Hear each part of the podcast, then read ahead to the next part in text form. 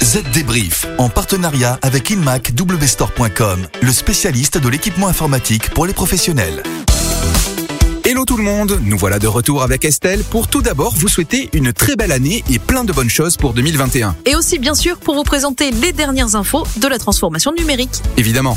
Alors David, quel est le programme de cette semaine? Eh bien on va parler de ce gros chèque dédié à l'informatique quantique française. Pourquoi et quelles sont les promesses dans ce domaine? On voit ça dans un instant.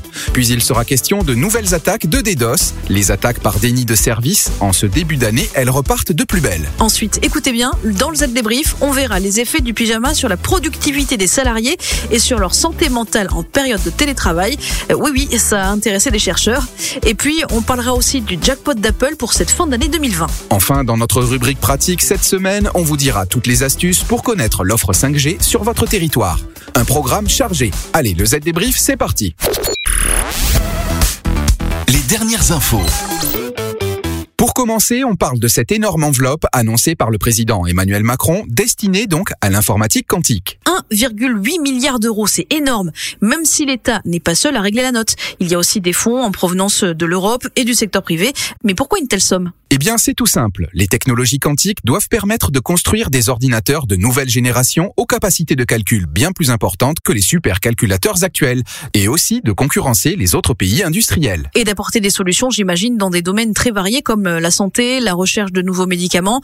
En ce moment, ça pourrait être utile. Oui, et cet investissement va permettre à la France de se distinguer au niveau international, puisqu'elle va, d'ici quelques mois, prendre la troisième place en matière d'investissement public dans l'informatique quantique, derrière les États-Unis et la Chine. Sans parler du secteur privé qui a bien compris l'intérêt d'investir dans ce domaine.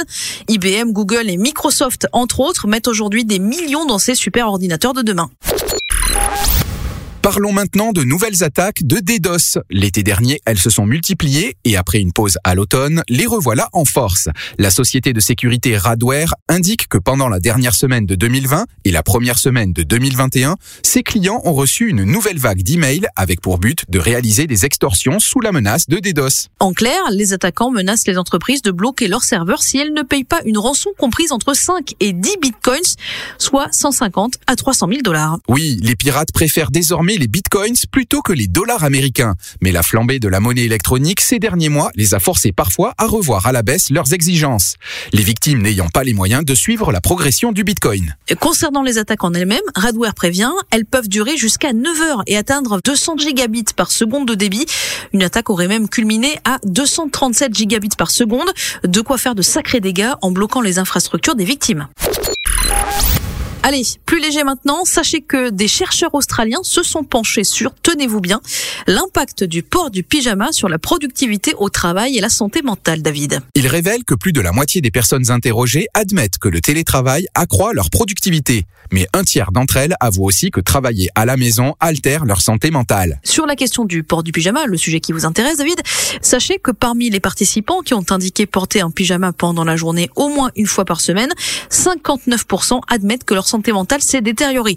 Alors qu'à l'inverse, parmi les personnes qui ne portaient pas de pyjama lorsqu'elles sont en télétravail, 26% seulement expliquent que le télétravail leur tape sur le système, si vous me permettez. Conclusion, mieux vaut s'habiller chaque matin comme si on allait au bureau, même si on reste à domicile. Autre enseignement de cette étude, la présence d'enfants en bas âge ou en âge d'aller à l'école nuit de manière importante à la productivité des salariés qui travaillent à domicile. Pas vraiment étonnant. Mais l'étude montre tout de même que les causes les plus fréquentes de perturbation des visioconférences ne sont pas les enfants, mais les problèmes de connectivité Internet. Comme la plupart des designers d'espace, je construis mes projets sur des applications métiers très énergivores, comme Autodesk Maya. J'ai choisi de m'équiper de la nouvelle station de travail mobile HP ZBook Create. La raison? Pour se projeter, mes clients ont besoin d'une immersion 3D de très haute qualité. La station HP ZBook Create intègre un processeur Intel Core i7 de 10 génération et une carte Nvidia GeForce taillée pour la 3D. Retrouvez le HP ZBook Create sur inmacwstore.com, le spécialiste de l'équipement HP pour les PME.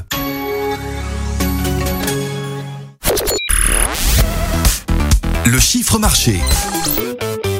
Le chiffre de la semaine est un record. Un milliard d'iPhones sont actuellement en service dans le monde.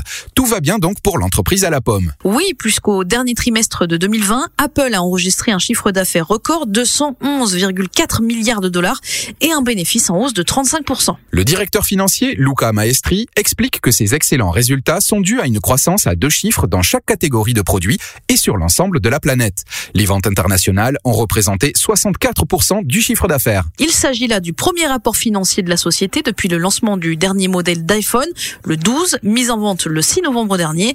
Parmi les autres produits phares du trimestre, citons le lancement du nouvel iPad Air, de la puce M1 et des nouveaux ordinateurs euh, Mac qui l'utilisent, ainsi que des écouteurs AirPods Max, des nouveaux équipements qui ont donc remporté un franc succès. Ça peut toujours être utile. Allez, pour finir, quelques conseils pour ne pas céder aux sirènes de nos opérateurs téléphoniques, David. Depuis quelques semaines maintenant, de nouveaux forfaits mobiles compatibles avec la 5G sont en vente. Il s'agit là de la dernière génération de technologies mobiles, mais encore faut-il que le réseau soit adapté pour en profiter. Selon les derniers chiffres livrés par l'ANFR, le gendarme français des fréquences, 18 039 sites 5G étaient autorisés au début de l'année en métropole. Et pour savoir si vous pouvez bénéficier de la 5G, il va vous falloir consulter des cartes. Vous avez tout d'abord les cartes mises à disposition par les quatre opérateurs, mais attention, elles sont peu précises et même rarement réactualisées. Mieux vaut donc se tourner vers les cartes de l'ARCEP. Le gendarme des télécoms propose une plateforme qui permet d'avoir plus de détails sur les sites mobiles déployés sur le territoire. Il donne aussi des détails techniques sur le fonctionnement des sites mobiles aux alentours, ce qui peut se révéler bien utile pour avoir une vue prospective de ce que sera la connectivité d'une zone dans les mois à venir. Allez, dernier outil, les plateformes de cartographie mises en place par les acteurs privés de la mesure du réseau mobile. À ce titre, l'outil développé par NPerf, l'un des leaders du secteur, se révèle facile à prendre en main et assez graphique pour donner une bonne idée de l'état de la connectivité 5G sur le territoire. Vous l'avez compris, c'est notre outil favori. Et voilà, le Z débrief, c'est terminé pour aujourd'hui. On vous quitte, mais on se retrouve la semaine prochaine. Et si d'ici là, vous voulez en savoir plus sur l'actualité du numérique, une seule adresse, zdnet.fr. Et n'oubliez pas de vous abonner au podcast Z débrief sur vos plateformes de podcast habituelles. À la semaine prochaine! Z Débrief, en partenariat avec InMacWstore.com, le spécialiste de l'équipement informatique pour les professionnels.